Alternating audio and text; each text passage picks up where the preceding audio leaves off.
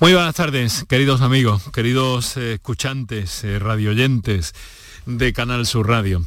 Aquí estamos con cada tarde abriendo a estas horas, eh, pues bueno, nuestra tercera temporada de este programa a diario, un programa que quiere mm, divulgar, que quiere conocer a través de las personas que saben que poseen el conocimiento y la experiencia en torno a la salud. Y en un día pues eh, de alguna forma especial porque hay mucha preocupación con qué pasa con esto de la bronquiolitis, eh, qué son exactamente la bronquiolitis. Hoy he escuchado en otra cadena una madre decir que le han dicho que el niño tiene bronquiolitis y que esa mamá no sabía lo que era. En fin, todo esto tiene que ver también con la gripe. Vamos a hablar de la, campaña de vacunación en edad pediátrica y con otro tipo de eh, complicaciones respiratorias o, síntomas respiratorios que se pueden dar en esta época. Afortunadamente los casos están siendo leves en su mayoría, pero sí es cierto que están eh, inquietando un poco a los pediatras que tienen que atender un número mayor de niños en esta época del año. Vamos a intentar desvelarlo todo con un pediatra, con un médico de familia y en definitiva aquí estamos aquí por y para ustedes. Y muchas gracias por estar a ese lado del aparato de radio.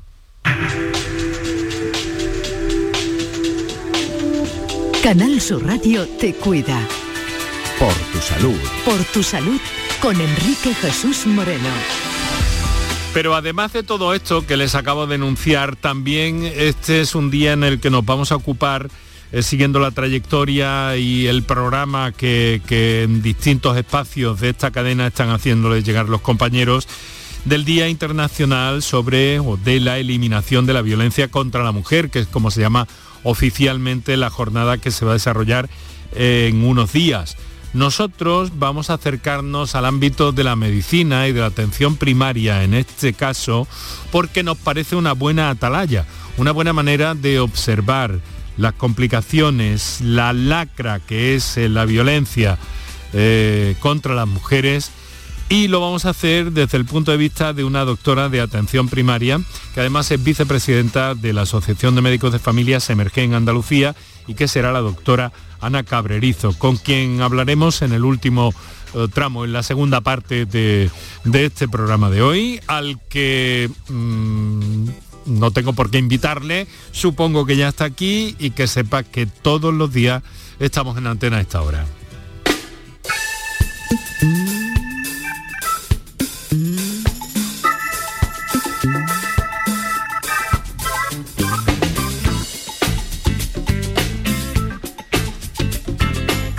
Preocupación. Vemos eh, las portadas de los diarios y, en fin, eh, las hay eh, para todos los gustos en el día en el día de hoy. UCI pediátricas y neonatales llenas de niños con bronquiolitis.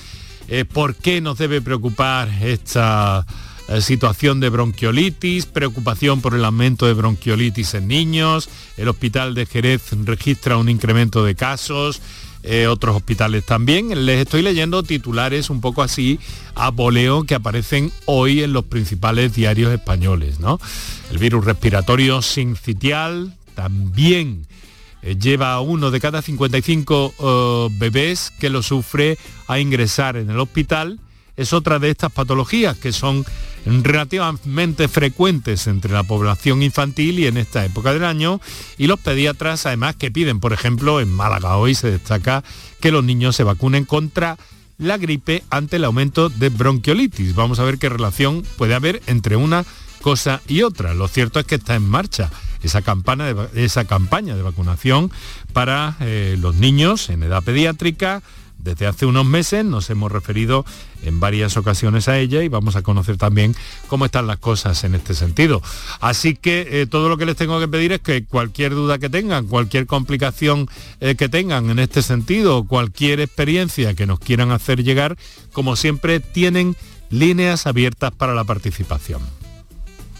Para contactar con nosotros puedes hacerlo llamando al 95 50 56 202 y al 95 50 56 222 o enviarnos una nota de voz por WhatsApp al 616 135 135.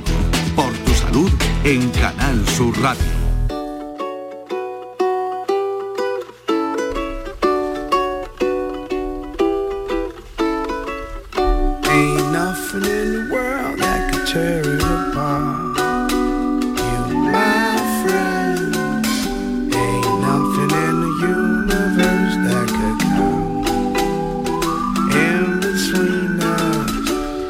Vamos a saludar ya a esta hora de la tarde a eh, el doctor Ignacio Salamanca, que es pediatra, trabaja en el Instituto Hispalense de Pediatría, miembro de la Sociedad Andaluza de Pediatría y del Instituto Balmis de Vacunas.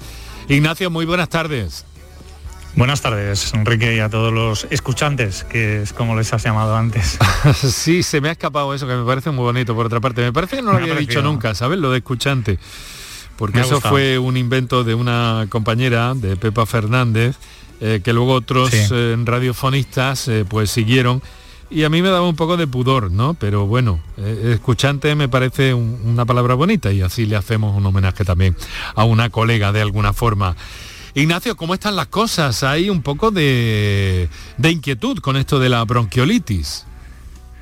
Bueno, hay inquietud sobre todo, yo creo, porque se ha adelantado, se ha adelantado en este caso un poco lo que es el pico que estamos sufriendo de, bueno, de bronquiolitis, producidas por muchos virus, pero especialmente por el que has comentado, por el virus sincitial respiratorio. Tenemos además en ciernes la incertidumbre que ya está circulando la gripe y la incertidumbre de que se nos pueda juntar estos dos virus en su pico máximo y que nos que dé lugar a la tormenta perfecta, por decirlo de alguna forma. Aunque siempre el virus incitial respiratorio aparece previamente y unas semanas antes del pico máximo de gripe que vamos a tener. Mm. Pero efectivamente la carga asistencial está siendo muy alta, más alta de lo normal y más alta y, más de forma temprana de lo que suele ser. A ver, lo he escrito, lo he visto de, de muchas formas, sincitial, eh, sincicial, eh, yo me parece que tú lo has llamado de otra forma incluso. Virus sincitial respiratorio. Sincitial, eso es. Sincitial. sincitial. Me, había parecido que habías omitido la S, pero no, ha sido mi oído que ha fallado en este caso. Y digo, a ver si va a tener otro nombre, ¿no? Pero claro, de esto no habíamos oído hablar prácticamente hasta este año, Ignacio. Bueno, de eh, forma... Quiero decir, así de forma, tan abultada, sí. Sí, quizás sí, pero pero sí que para, desde el punto de vista de la pediatría, todos los años la principal preocupación que tenemos en invierno, lo que satura nuestras urgencias, lo que hace, satura, incluso colapsa nuestros hospitales, tanto a nivel de ingresos hospitalarios, de urgencias y de UCIs pediátricas, es este virus unido a la gripe, pero, pero este virus para, para lo que es la pediatría es ampliamente conocido muy frustrante desde el punto de vista del conocimiento porque no tiene tratamiento, solo tratamiento de soporte. Y desde el punto de vista, como sabes, a nivel de desarrollo clínico y de investigación, en la cual mm, sí que estamos involucrados, sí que llevamos años. Eh, en, un esfuerzo investigador brutal con monoclonales, con vacunas para niños, vacunas para mayores, vacunas para embarazadas. O sea que se lleva trabajando mucho tiempo para para acabar con esta situación, pero la sufrimos siempre desde el punto de vista pediátrico. Bueno, han mencionado ese campo, el de la investigación, del que eres, mm, eres responsable dentro del marco del Instituto Hispalense de Pediatría, ¿verdad? También. Correcto, llevamos muchos años haciendo ensayos clínicos en, todo este sentido para, además con un, con un objetivo, eh, soñar mientras trabajamos en, el pasado y ahora en el presente, soñar con que algún, algún día podremos no tener noticias ni temporadas ni momentos como el que estamos viviendo. Bueno, Ignacio, eh, me parece que le conoces, pero mm, bueno, eh, normalmente es de nuestro staff, pero hoy como había tanta inquietud eh, con esto de, la, de las bronquiolitis, pues he querido empezar contigo las primeras palabras. Ahora profundizaremos mucho más en ello, si es el caso, y atenderemos también las comunicaciones que nos hagan llegar nuestros oyentes. Pero hoy es martes, uno de los martes en los que convocamos al doctor Juan Sergio Fernández. Juan, buenas tardes. Hola, buenas tardes, encantado de estar nuevamente con vosotros. ¿Os conocéis, verdad? Eh, creo que sí, ¿o no? Sí, sí, creo que hemos coincidido en algún evento, en algún evento, sí. correcto, correcto. Sí, sí, así, encantado de irte. Juan, Sergio, Juan Sergio trabaja en el Centro de Salud de Armilla, eh, mm, pertenece a Semergen Andalucía, donde ha tenido una responsabilidad eh, importante hasta hace prácticamente algunos meses. Y bueno, yo siempre eh, mm, creo que la atalaya de, de su centro de salud en atención primaria es eh, un buen punto para observar, eh, para observar todo esto. De momento, Juan, nos dijiste hace algunas semanas que la gripe se había adelantado para adultos y para todos, ¿no? Sí, así es. Y es una atalaya el Centro de Salud de Armilla, pues porque diríamos que es este, estadísticamente representativo de lo que ocurre en la población, ya que es el centro de salud de Granada más grande, mm. es decir, el, que más pacientes atiende y uno de los servicios de urgencia extrahospitalarios de la provincia de Granada, si no, eh, si no el más grande, de los más grandes. Y solo hay que pasarse por las tardes, noches, por las urgencias del Centro de Salud de Armilla para comprobar uno mismo el número de pacientes tan abultados que eh, abarrotan la sala de espera, eh, con los pañuelos en la mano, tosiendo y bueno, esto eh, es un ejercicio fácil de hacer y de comprobar cómo las afecciones respiratorias este año se han adelantado de una manera muy, muy considerable. Y eso lo has comprobado por ti mismo, ¿no? Porque tú sigues haciendo guardias, ¿no? Claro, yo sigo haciendo guardias y lo, compruebo y entre comillas lo sufro cada vez que hay guardias, porque llegamos a tener, yo estuve de guardia el jueves pasado y llegamos a tener dos horas y media de demora estando trabajando tres médico en el punto de urgencia eh, sin parar sin parar, y otro médico en la calle con la ambulancia de forma permanente. O sea, el equipo lo componemos cuatro profesionales, tres en el interior y uno fuera. Y no se paró absolutamente en toda la jornada de, guardia y ya digo, nos costaba disminuir la lista de espera, la demora en la lista de espera, bajar de las dos horas nos resultó francamente difícil hasta ya entrada la madrugada. ¿eh? ¿Y todo esto relacionado con la bronquiolitis básicamente, Juan? Pues en el caso nuestro, como son urgencias fundamentales, ah, vemos niños también, pero fundamentalmente, adultos, como mm. ahora comentaremos, la bronquiolitis, aunque se puede dar en niños mayores e incluso en adultos, es una enfermedad fundamentalmente de niños pequeños, de lactantes. Y al estar muy próximo el servicio eh, de urgencias pediátrico del hospital del campus de la salud, está a cuatro o cinco minutos del centro de salud de Armilla, eh, la mayoría de estos cuadros de estos niños pequeñitos lactantes, pues lógicamente se dirigen al servicio de urgencias hospitalario, que está ya digo a cuatro minutos de Armilla, donde hay servicio de pediatría de urgencia y estos niños son perfectamente atendidos. Los que nosotros vemos son niños ya más mayorcitos en, el centro de salud de la urgencia de Armilla. Me hago cargo. Bueno, eh, lo cierto es que es el momento de, hombre, de alguna forma de una especie de tormenta perfecta, ¿no? Eh, Así es. Hay condiciones eh, meteorológicas que no son favorables porque no ha llovido lo, lo suficiente, está llegando poco a poco el frío, y ese es el terreno eh, que gusta a estos eh, a esta microfauna bacteriana y, y vírica, eso es, ibírica, eh, para, para, desarrollarse, para estar ahí, ¿no? Así es. Eso es, estamos en el momento crítico y perfecto de alguna forma. O sea que, lamentablemente, yo no sé, Juan, de esto, mm, claro, cuando hablamos aquí de preventiva, eh, estas cosas, los resfriados, estos catarros, estas infecciones respiratorias, ¿está en nuestra mano eh, de alguna forma eh, evitarlas, prevenirlas? Hombre, evitarlas es difícil. Es decir, cuando pues son virus realmente muy contagiosos. Y, ya digo, el invierno, el frío facilita el contagio, sobre todo en los niños pequeños, el contagio en los entornos cerrados, pues porque el frío obliga a tener las habitaciones poco ventiladas y la proximidad de unos niños a otros en las escuelas facilita el contagio de unos a otros. Es muy difícil evitarla. Eh, prevenirla, bueno, las medidas de prevención que hemos comentado para ya parece historia, el tema del COVID, el lavado de manos, la distancia social, el, uso, el uso de mascarillas para evitar la transmisión de unos a otros, eso siguen siendo medidas completamente válidas, no solo para el COVID, sino para las infecciones respiratorias. Ya hemos comentado en alguna ocasión cómo durante la pandemia de COVID la incidencia de gripe se vino abajo, es decir, tuvimos muy poca gripe en el año 2020, en el año 2021, precisamente por el efecto protector de las mascarillas y esas medidas de distanciamiento eh, social que manteníamos unos de otros. Eh, porque ya digo, la, proximidad de unos a los virus, los virus respiratorios se contagian a través de la, de, la tos, de las, eh, digamos, secreciones respiratorias, pero también con el contacto con las manos. Mm. No nos olvidemos que nos podemos tocar la nariz, las secreciones, le damos la mano a otro y ese otro se lleva a nuestros virus. O sea, todas estas medidas de protección que hemos usado frente al coronavirus son excelentes y son igualmente aplicables y trasladables a, diríamos, tratar de contribuir a disminuir la transmisión de las infecciones respiratorias de todo tipo. Bueno, recuerda a nuestros oyentes, 616-135-135 para notas de voz, intervenciones en directo al 955-056-202 y 955-056-222. Entonces, doctor Ignacio Salamanca, ¿qué está pasando con la población infantil? Porque eh, veo, eh, hay relaciones ahí en cuanto...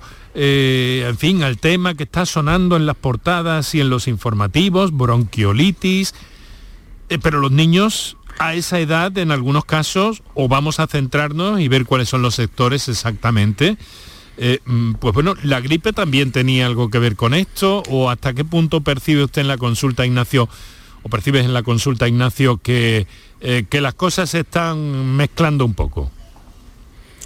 Bueno, tenemos varios aspectos, ¿no? Efectivamente, la carga asistencial ha aumentado hasta un 40% y no solo aquí en Andalucía, en toda España prácticamente. El virus incitial respiratorio ha llegado un poco antes, como comentaba, y ya está circulando, como dice como dice mi colega, está circulando gripe y estamos esperando un poco ese pico que vamos a tener. Tenemos distintos factores porque él ha comentado perfectamente cómo las medidas de aislamiento social o de, distanciamiento social han permitido de alguna forma que contener a los virus, pero los virus realmente no se han ido nunca. En cuanto hemos ido ampliando un poco estas medidas, pues tanto el virus incitial respiratorio como la gripe han aparecido y han mm. aparecido en los últimos meses de forma no esperable, porque normalmente son virus de invierno, pero por ejemplo, este verano y el verano anterior hemos tenido brotes de virus incitial respiratorio en sitios como la Costa del Sol, donde no era esperable.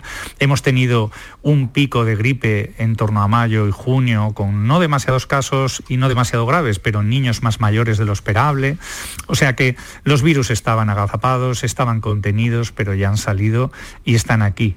Hay que añadir otro factor, un factor que es que durante dos años, precisamente por estas medidas de distanciamiento y de control de no circulación de los virus, pues también nosotros nos hemos dejado de inmunizar. Y sobre todo los que han tenido, los más pequeños, los que han tenido o debían haber tenido y tienen cada año un contacto con estos virus para ir creciendo o ir creando su inmunidad, una inmunidad que dura lo que dura.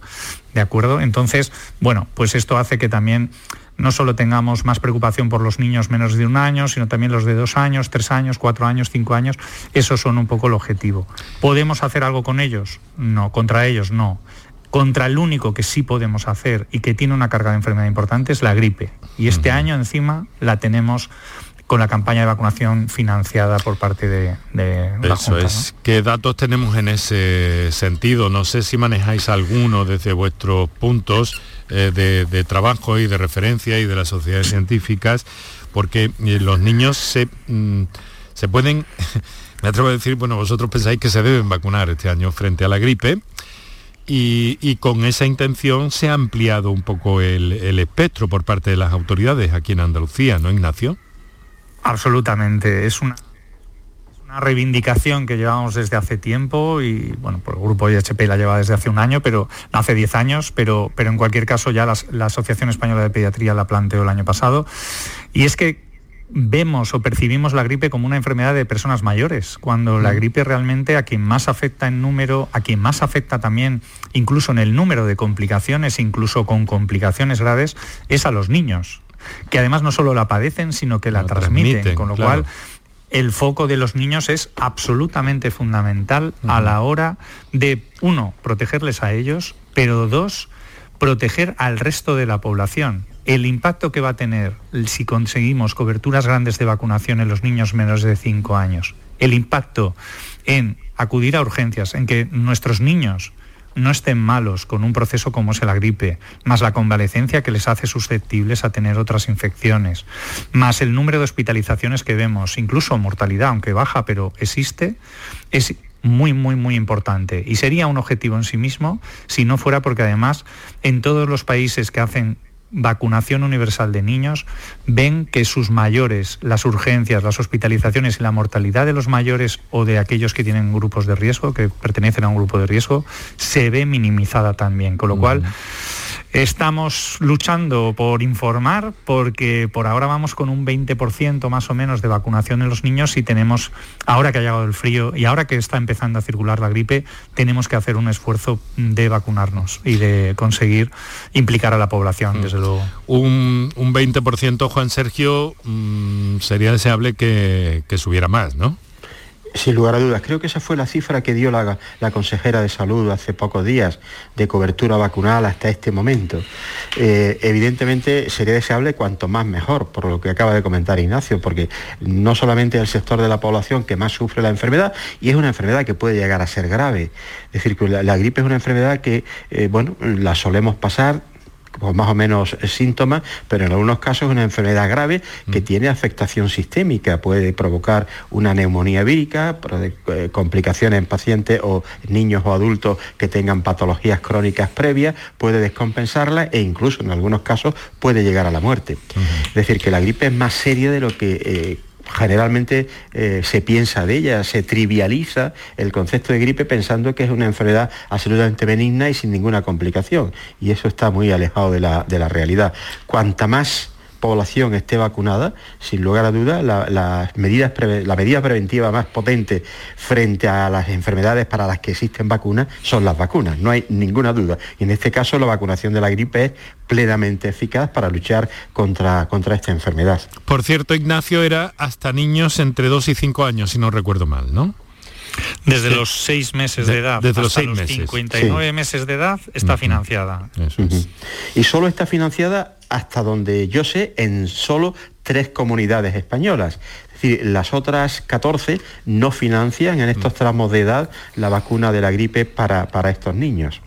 Además, correcto. Eh, está Murcia, bueno, Galicia, en este caso junto a Andalucía, Murcia, que incluso lo hace con una vacuna intranasal, sin pinchazos, y la buena noticia es que la ponencia de vacunas del Consejo Interterritorial en octubre para algunos demasiado tarde, pero en octubre al menos, ha hecho ya eh, una disposición, una recomendación para que las comunidades, en este caso todas las comunidades, como dice Juan Jesús, se incorporen a la vacunación universal infantil el año que viene. O sea que vamos a ir una temporada adelantados y, Somos tiene, que ser exitosa.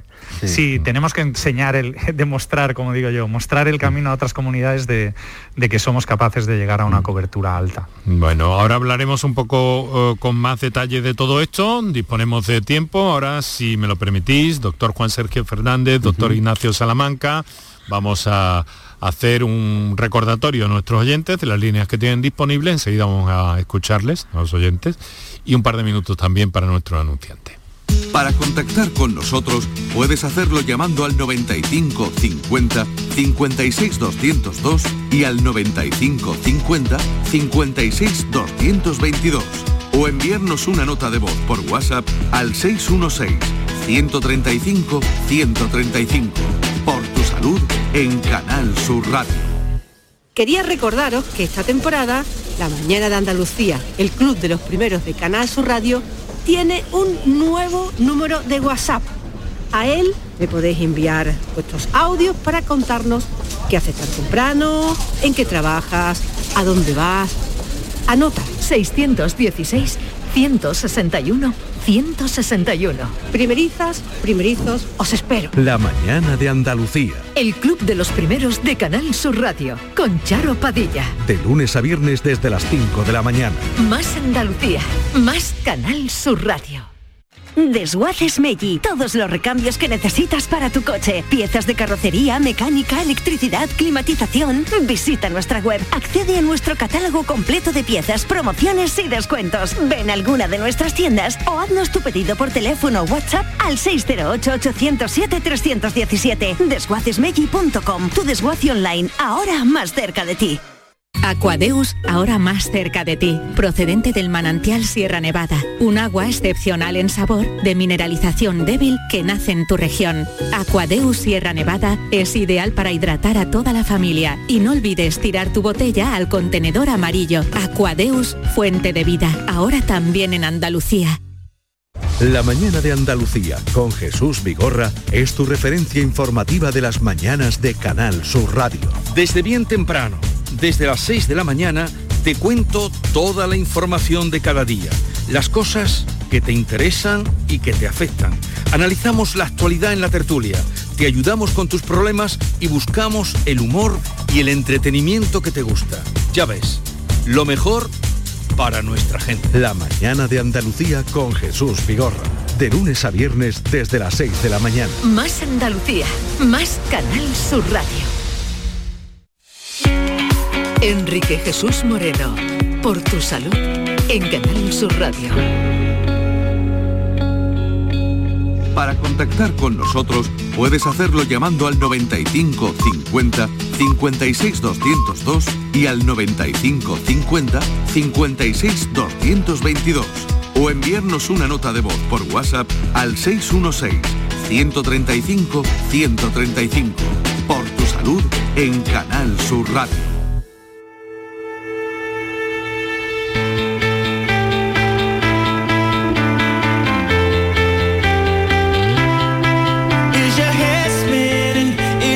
Hemos llegado a las seis y media de la tarde, estás escuchando Canal Sur Radio, esto es por tu salud. Estamos hablando de eh, gripe, de bronquiolitis, sobre todo de niños, edad pediátrica, también de adultos, llegado el caso. Y tenemos además una cita para dentro de unos minutos a propósito de ese Día Internacional de la Eliminación de la Violencia contra la Mujer eh, que eh, durante toda la semana está llenando la programación de Canal Sur Radio de contenidos. Y nosotros lo vamos a hacer desde, eh, desde un punto de vista médico y cómo se aborda y cómo se atisba en muchas ocasiones desde la consulta este tipo de problemas con la doctora Ana Cabrerizo. Así que Juan Sergio, espero que te quedes un ratito con... Me quedaré hasta que mi vicepresidenta termine de hablar. Encantado de oírla. No sabía, me ha dado una sorpresa cuando la has presentado hace unos minutos. Pues sí, te lo, te lo tenía un poquillo escondidillo. Sí, sí. Estuve con ella en Sevilla precisamente hace hoy una semana. Sí. Estuvimos en una reunión con el director gerente del SAS y fuimos los dos desde Granada en su coche. Mm. Eh, estuvimos charlando tanto a la ida como a la vuelta. O sea, Ana es una excelente amiga mía y mejor profesional. Muy bien, pues la tendremos en unos minutos. Eh, vamos a ver, eh, si os parece, eh, Juan Sergio, Ignacio, vamos a escuchar a nuestros oyentes que se manifiestan, lo hacen en este caso mediante notas de voz. Vamos a escuchar eh, la primera.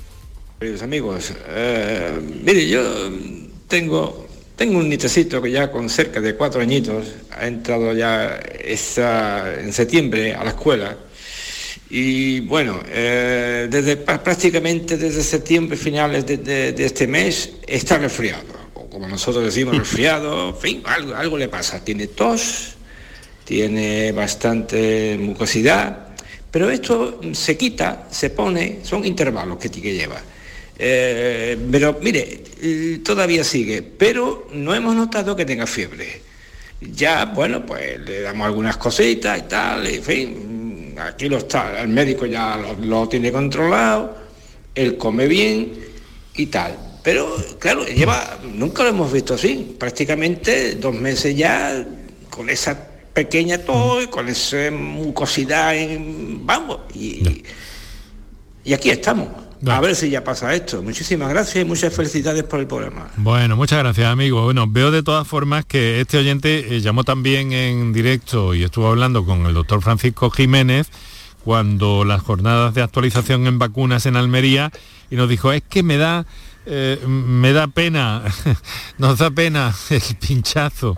Bueno, vemos que de eso no nos ha dicho nada, no, sabramos, no sabemos si se habrá vacunado. Bueno, ¿qué hay aquí, doctor, eh, doctor Salamanca? No hay fiebre, pero hay esa, esa situación que desde luego alerta y, en fin, incluso genera un poco de inquietud en los padres y en los abuelos en este caso también. Yo creo que aquí tenemos que hacer una labor de, bueno, de educación, de información. Eh, tiene cuatro años, con lo cual, eh, como comentábamos antes, los dos últimos, tres últimos años han sido eh, especiales porque no ha habido circulación de virus, con lo cual ahora se incorpora la escolarización para hacer lo que hacemos cuando somos pequeños o cuando están nuestros niños en ese periodo en el que están compartiendo espacio con otros niños, que es compartir no solo el espacio y los juegos, sino también todos los virus que haya circulando y ahora están todos sueltos. Con lo cual es absolutamente normal que en el periodo de escolarización pues el niño vaya a ir cogiendo aquel virus que esté de moda o que esté, sea prevalente.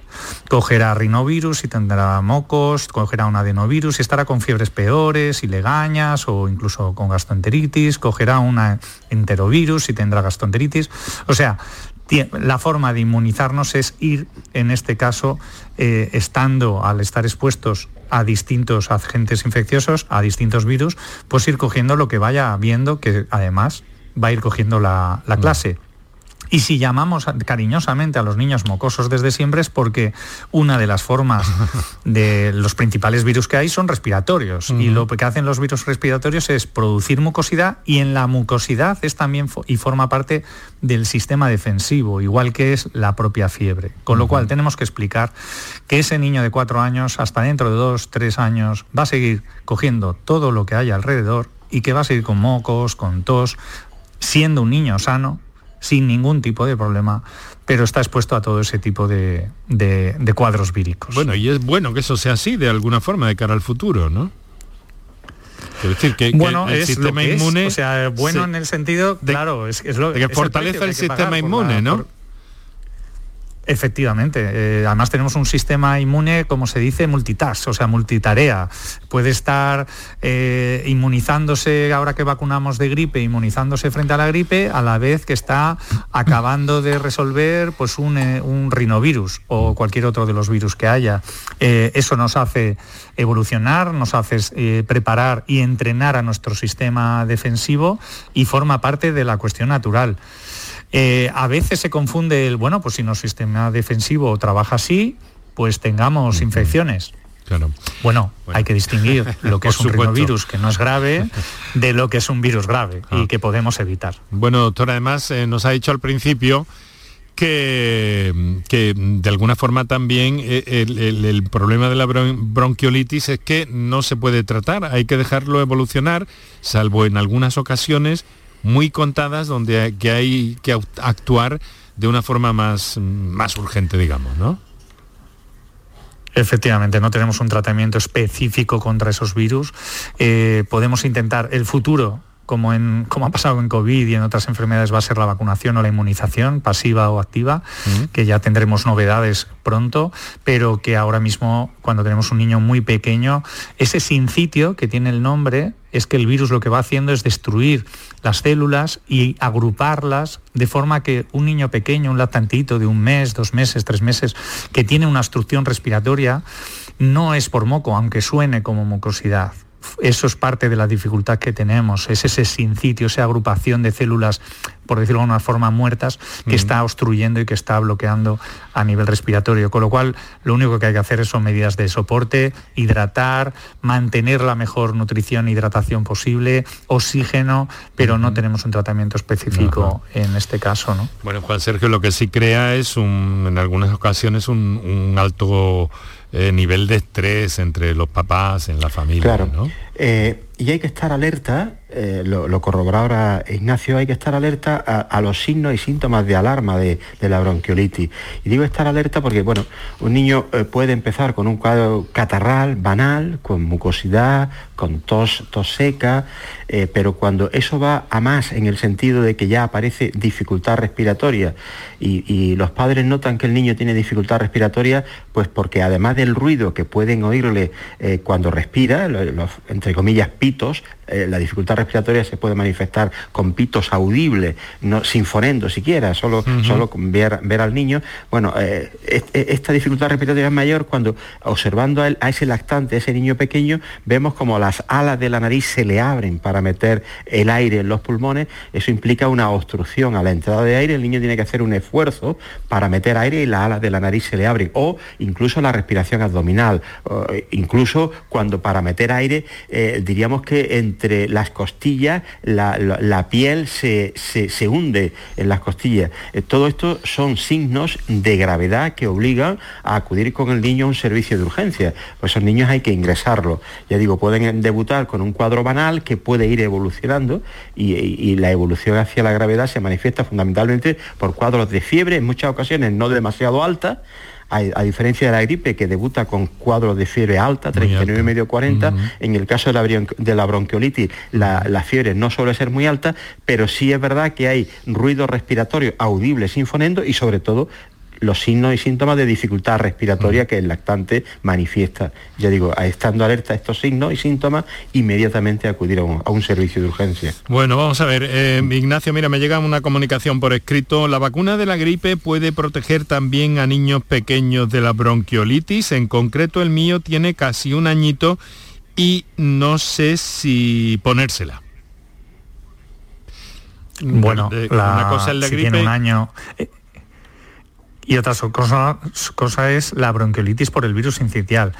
La gripe no va a proteger frente al virus incitial respiratorio, aunque sí sabemos que la gripe es una de las vacunas que entrena al sistema inmunitario, o sea que algo puede hacer. Ah. Lo que sí hay que tener en cuenta es que sí que cualquier niño que haya tenido o que esté padeciendo un proceso respiratorio, una bronquiolitis, por ejemplo, por un virus incitial respiratorio, sería una indicación especial bueno, sería cualquier niño sano, pero especialmente cualquiera que tenga un proceso respiratorio o cualquier tipo de enfermedad crónica, porque la gripe va a descompensar, va a empeorar la situación de cualquier enfermedad. Si tenemos un niño que ha padecido una bronquiolitis por virus inicial respiratorio, que una de las cosas que va a hacer no es solo pasarlo mal en ese momento, sino que puede dejar hasta en un 40% de los casos sus bronquios más sensibles para que en el futuro sea un niño con procesos bronquiales de repetición, padecer una gripe puede ser la diferencia entre estar mucho peor o tener una complicación a cualquier bronquitis, como puede ser la primera complicación en número de la gripe, que es, son las neumonías, por ejemplo. Bueno. Además de que, Entonces, la, respuesta, sí, debe vacunarse, debe vacunarse para, evitar, para evitar cualquier tipo de complicación que pueda tener. Bueno, la, señora... yo quería apuntar Quería apuntar también que aunque la bronquiolitis es producida en más del 95% de los casos por el virus incitial que ha comentado Ignacio antes, algunos casos de gripe pueden producir, el virus de la gripe puede en algunas ocasiones producir también no solo la gripe, sino un mm, cuadro de bronquiolitis. Es decir, que, eso todavía afianza más la recomendación de vacunarse frente a la gripe. Claro, ¿no? Y además... Eh, y, más, y más allá, y, más allá, Enrique, mm. muchas veces, como ahora circulan juntos, una coinfección de gripe y virus incitial puede ser mayor complicación o una coinfección. Los virus que más coinfectan y que han coinfectado en la pandemia ha sido el COVID, y su, y su compañero, su coinfectado, que es, ha sido la gripe. Han sido los mm. dos virus que más se han aliado para mm. hacer complicaciones en los pacientes. complicar las cosas. Mira, el, abuelo que nos ha llamado al principio, bueno, que nos ha llamado, que hemos escuchado el WhatsApp, eh, también dice que se le ha olvidado decir que el nieto sí que está vacunado ya de la gripe, como hemos hecho esa ah, mención. Así que muy bien. Fantástica noticia. y también de la hepatitis, como lo hemos puesto en duda porque no nos había dicho nada, Digo, bueno, pues al menos que nos conteste que aquella recomendación que le hizo el doctor Francisco Jiménez en Almería encajó, encajó, ¿no? Así que eso está muy bien, nos alegramos mucho. Vamos a otra nota de voz que tenemos pendiente. Adelante, compañeros. Hola, buenas tardes, soy María de Sevilla. Eh, ¿Existe vacuna para la gripe y para el COVID? Para el virus sincitial respiratorio no existe ninguna vacuna. Muchas gracias. Bueno, parece interesante también la pregunta. A ver, Ignacio.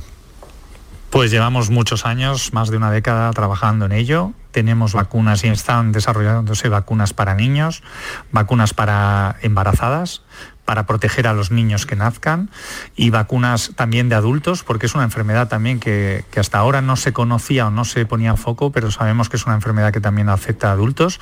Con lo cual, el futuro próximo tendremos vacunas y en un futuro muy cercano tendremos eh, anticuerpos monoclonales, algo que ya tenemos exclusivamente para niños muy, muy, muy prematuros, tenemos unos anticuerpos que es como una vacuna pasiva, como que los anticuerpos van a estar eh, actuando a nivel del niño para evitar el virus incidental respiratorio.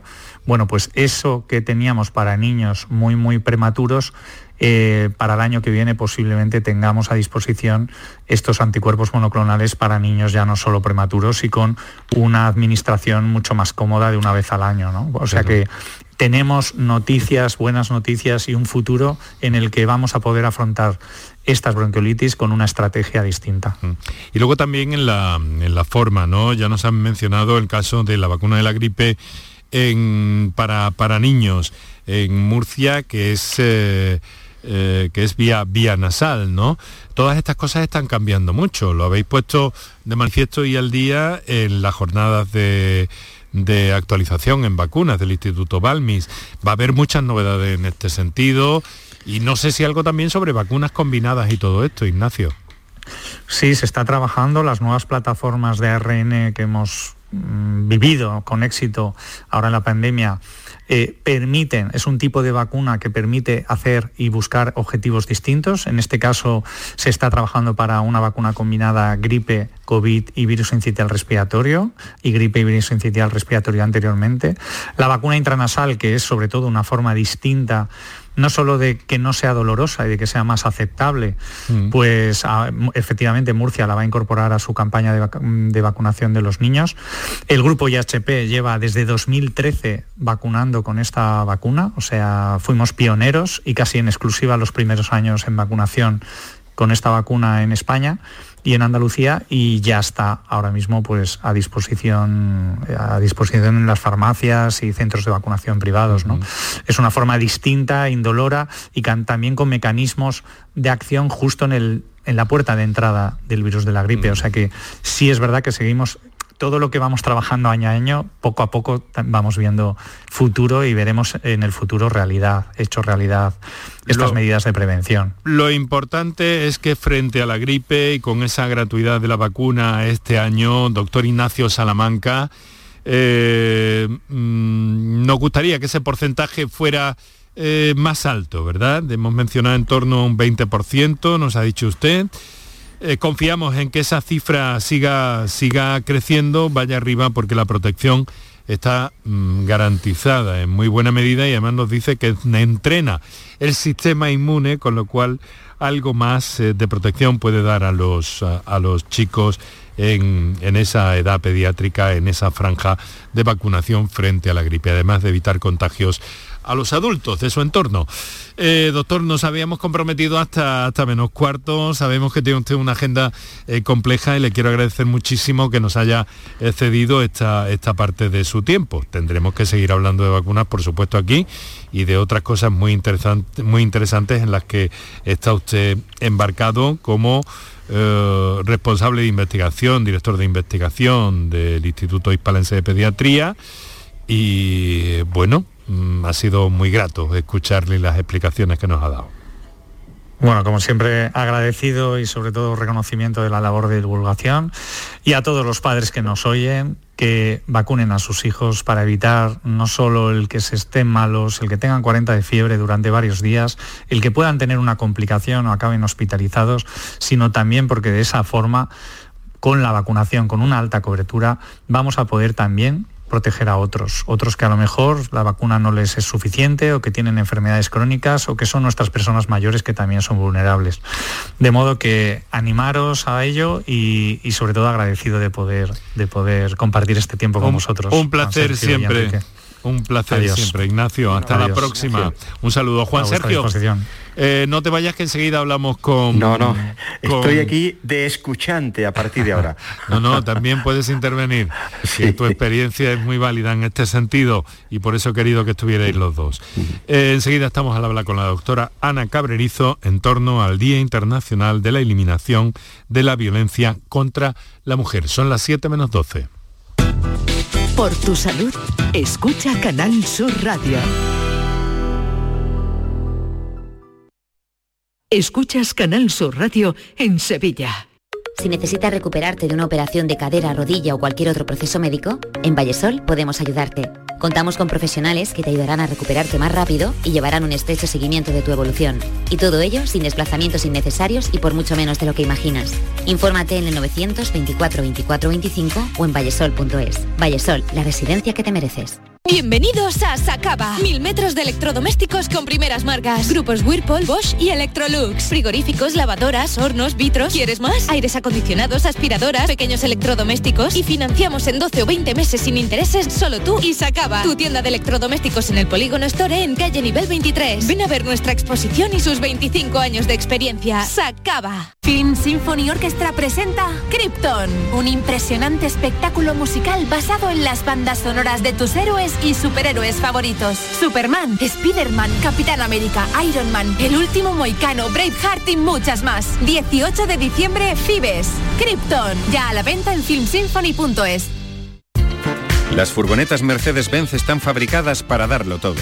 Y con el servicio Express Service podrás contar con un mantenimiento ágil, sin tiempos de espera y con la calidad habitual de Mercedes-Benz. Reserva tu cita en nuestra web y optimiza tus tiempos. Con Cesur y Fervial, tus talleres autorizados Mercedes-Benz en Sevilla. Oh yeah. Desde hoy hasta el lunes no te pierdas el increíble remate de Black Friday en Muebles Rey. Te descontamos el 50% del 50% de tu compra. Oh yeah. Y además con transporte y montaje gratis. Recuerda, este Black Friday te descontamos el 50% del 50% en Muebles Rey. En Sevilla, Polígono El Manchón Tomares frente Hipercor al Jarafe. Este domingo abrimos.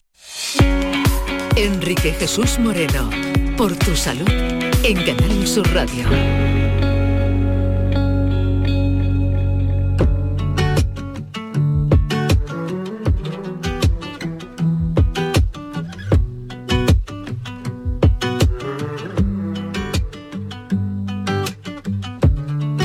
Cuánto va a dolerme la verdad.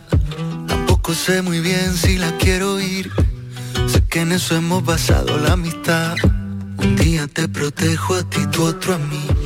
Siempre lo La violencia contra las mujeres y contra las niñas es eh, preocupante en esta, en esta parte y en este ámbito y lo es globalmente además. Fíjense que una de cada tres mujeres se ve afectada por algún tipo de violencia de género y cada 11 minutos una mujer o una niña muere asesinada por un, por un familiar. Miren, en, son datos globales de Naciones Unidas.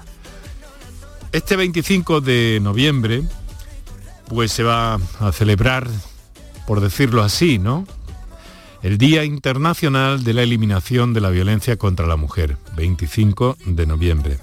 Nosotros desde este programa en el que hablamos de salud y consideramos que esta es una eh, de las causas más terribles de pérdida de salud, la violencia contra las mujeres, pues hemos mm, querido verlo desde nuestro propio punto de vista, desde el propio punto de vista de los médicos de atención privada, de atención primaria, perdón, que en muchas ocasiones son eh, receptores de estas situaciones, que hay unos protocolos para actuar y que hay también una- unas consecuencias, unas secuelas a, posteriori que, eh, que hay que mirar, porque esas secuelas a veces son complicadas. Voy a saludar a la doctora Ana Cabrerizo. Ana, muy buenas tardes. Hola, buenas tardes, Enrique. Y muchas gracias por hacernos este hueco en tu agenda de la tarde, agenda profesional. La doctora Ana Cabrerizo es vicepresidenta de Semergen Andalucía, trabaja en el Centro de Salud Casería de Montijo, que esto está en una parte muy cercana al centro de por la Cartuja, Plaza de Toros y por ahí si no me equivoco, ¿no, no Ana? Sí, Eso es, por esa zona. así es. Bueno, pues ya sabes que, que tengo, que tengo conmigo también esta tarde a Juan Sergio Aquín, que sois buenos amigos. Mi compañero y amigo. Un placer, Ana, compartir las ondas de radio contigo esta tarde y un honor para mí. Y además te escuchamos estupendamente, y estupendamente, Ana. Yo te quiero preguntar, eh, la atención primaria mm, parece un buen punto de vista para, no sé si en algunos casos detectar eh, casos de violencia contra la mujer que no están todavía muy visibles, Ana. Sí, bueno, de hecho yo creo que eh, nosotros tenemos un observatorio privilegiado por el hecho de ser eh, los médicos o los, sanitarios que estamos más cerca de los pacientes, los que los conocemos mejor, los que conocemos su entorno, la familia, cómo se desenvuelven. Eh, ese papel es fundamental, el de conocer todo el ámbito en el que se mueve la persona, ¿no? Y, la continuidad, además, de que seamos siempre el mismo médico el que atiende a los pacientes, especialmente en casos como este, ¿no? Del que estamos hablando, en el que, bueno, pues muchas mujeres, por el sentimiento que se genera en ellas de, falta, de, falta de autoestima, de aislamiento, eh, yo creo que el sitio donde pueden saber que hay confidencialidad y que pueden contar con el apoyo de su médico es la atención primaria. ¿Es frecuente que ocurra esto? Es decir, que desde la consulta eh, veáis que hay algo que no va bien. Eh, bueno, afortunadamente no es que sea muy frecuente, pero sí, sí que vemos casos y además eh, yo creo que somos los que ponemos un poco la alerta, ¿no? pues sobre todo en mujeres que, que con una alta demanda en muchas ocasiones por problemas de depresión, de ansiedad, de lesiones que no se explican muy bien, así de accidentes repetidos, embarazos no deseados. Mm. Eh, sí, bueno, la verdad es que yo a lo, largo de mi vida profesional eh, he, atendido ya muchos casos, algunos en urgencias por lesiones eh, ya físicas del momento, agudas, pero muchas otras se han destapado en la consulta cuando la paciente ya confía en que hay alguien que puede eh, ayudarle. Claro, para, para, todo esto, cuando surgen estas situaciones, tienen ustedes un, protocolo, una relación también con, con, las fuerzas de seguridad, con la policía y todo esto, para intentar atajar, aminorar, resolver si es posible el problema de esa mujer. Sí, eh, existen unos protocolos, en Andalucía hay un protocolo para la actuación, eh, la violencia de género, que yo dividiría un poco en dos situaciones, ¿no? por una parte la que os comentaba de la urgencia, eh, la urgencia, las que nosotros hacemos, los médicos de atención primaria, que son las urgencias extrahospitalarias, en las que lo que detectamos es eh, pues el, momento en el que ha habido una agresión Mm, muchas veces física, otras veces no, es una agresión psicológica pero que genera también una situación de violencia y ahí se pone en activo el protocolo pues habitual del parte a los juzgados y, de activar fuerzas de seguridad y lo que sea lo que requiera el momento. y luego por otra parte no, no, perdón, perdón. Perdón, eh, eh, por otra parte está eh, la situación larvada de, de violencia contra la mujer en muchas ocasiones violencia psicológica, eh, que bueno, que va mermando la, pues eso, la autoestima de la mujer, que la va aislando y que esa es mucho más difícil de detectar. Eh, los protocolos también son más difíciles de seguir, pero que yo creo que ahí está pues que nosotros tengamos siempre una actitud de alerta y una búsqueda activa de, de conducta o de síntomas de que no hagan sospechar que puede haber detrás un maltrato. Mm. Y en ese caso, pues también hay una serie de recursos a los que nosotros eh, tenemos que acudir, claro. Y luego, independientemente de todo lo que pasa después, que a veces es mucho y doloroso, pero también de esas situaciones quedan secuelas de todo tipo, ¿no, Ana?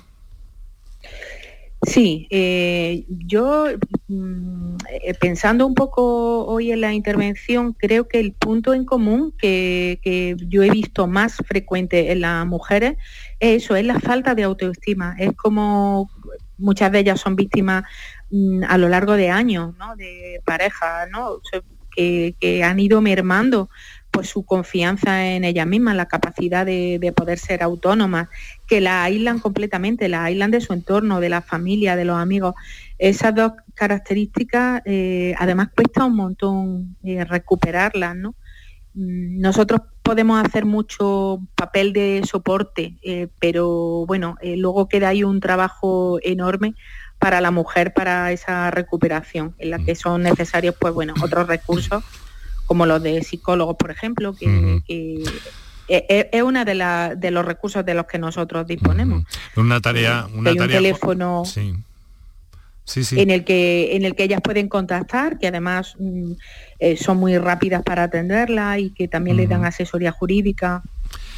Tenemos muy poquito tiempo. Juan Sergio, mm, supongo en tu carrera profesional te has encontrado con situaciones de este tipo y ha habido, que, ha habido que intervenir. Tenemos muy poco tiempo, te pido brevedad, pero quiero escucharte. Nada que añadir a lo que ha comentado Ana. Quiero decir que, bueno, eh, eh, Esa es la realidad, las dos situaciones, la situación aguda en urgencia y la quizás más difícil que es estar alerta en nuestra consulta, que es por donde pasan todos los pacientes, estar alerta a ese tipo de consulta de mujeres repetidas por síntomas a veces no bien definidos Mm. que pueden estar, mm, bueno, mostrando de una manera un poco eh, distorsionada la realidad que Ana ha comentado. Quizá eh, eh, nuestra, nuestra posición privilegiada de ver a los pacientes durante muchas veces a lo largo de la vida nos permite eso, detectar problemas que no nos los cuentan directamente por pudor, por vergüenza, mm. pero que nosotros debemos de indagar y ya digo, estar alerta. Papel delicado este, sin duda.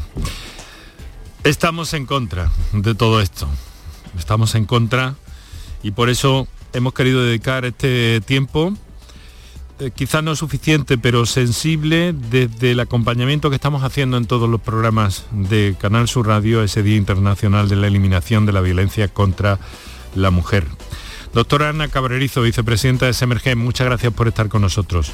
Un fuerte Gracias abrazo. a vosotros, Enrique. Encantada de estar en, tu programa. Ya tenía ganas de que lo hiciera, ya Sí, la llamaré para, otra vez. Su teléfono suena muy bien. Juan Sergio, querido amigo, un fuerte abrazo. Igualmente, igualmente un abrazo para ti y también para Ana. Adiós.